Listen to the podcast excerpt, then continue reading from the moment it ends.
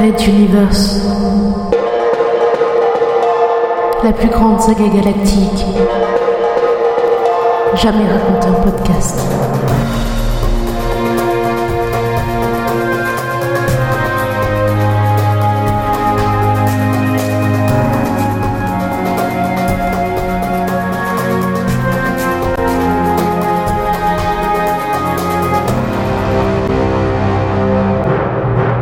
Chapitre. Faire l'abîme. Sixième partie.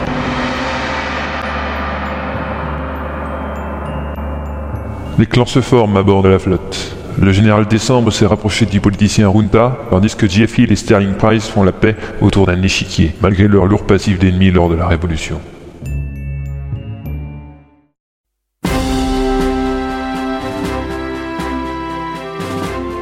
Le grand départ arrivait enfin. À l'intérieur des transporteurs, tout le monde était à son poste. Enfin, ceux qui en avaient un.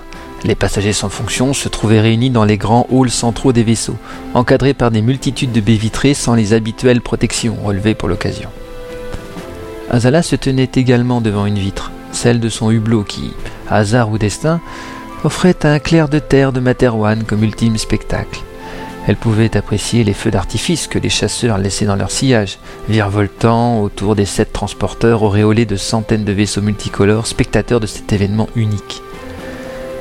Benkana, de son côté, ne prêtait pas beaucoup d'attention au spectacle extérieur, bien trop occupée à donner les ordres pour les dernières manœuvres.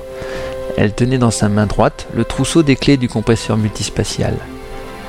Ce mécanisme, incontournable pour les vaisseaux spatiaux, mettait plusieurs minutes à chauffer et consommait la majeure partie de l'énergie nécessaire à toute transition, donc on ne l'allumait que peu de temps avant le départ.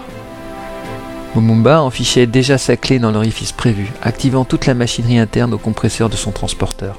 Il allait partir en troisième position et il voulait être ponctuel. Phil confirma à la radio que le check-up pré-transition ne reportait aucune anomalie et donna le feu vert concernant les parties du vaisseau sous sa responsabilité. En raccrochant le combiné, il ne put s'empêcher de penser que dans une ou deux minutes, il allait partir de sa planète natale pour ne plus jamais y revenir.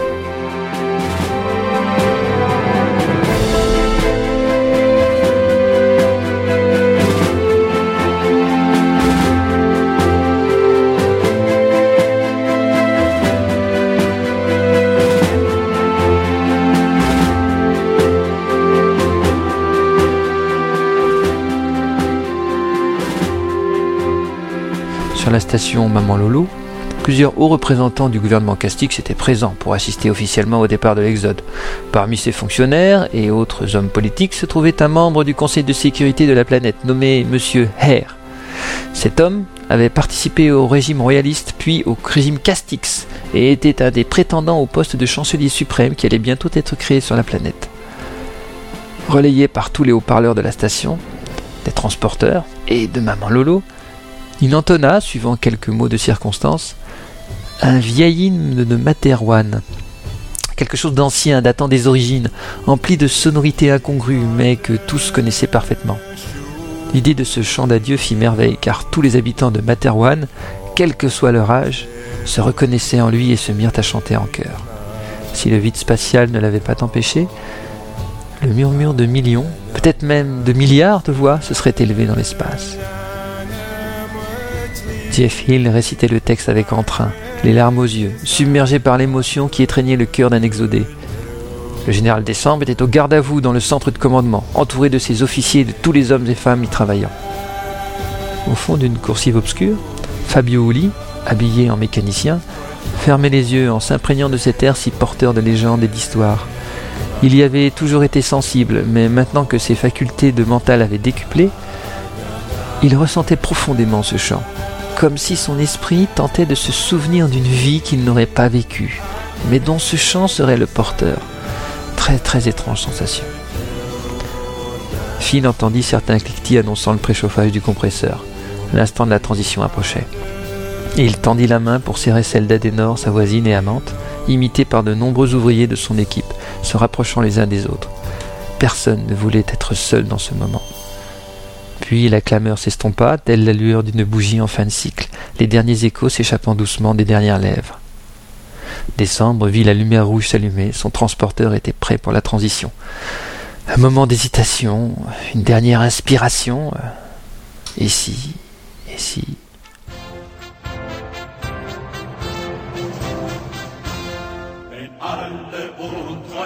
Mais déjà commençait à rugir dans les haut-parleurs un nouvel air, le nouvel hymne planétaire Clastix, pour le nouvel ordre du même nom. Il avait été décidé de le rendre officiel au départ de l'Exode, un dernier message adressé par le nouveau pouvoir aux anciens habitants qui partaient. Désormais, leur monde natal n'était plus. Les nerfs d'Azala cédèrent sous ce dernier affront. Dief Hill rugit, écrasant son poing sur une table. Benkana fit la grimace. Monsieur Hare sourit. Et Décembre appuya sur le bouton rouge, rapidement imité par les autres, engouffrant la flotte dans sa première transition vers le multispace. Red Universe. À suivre.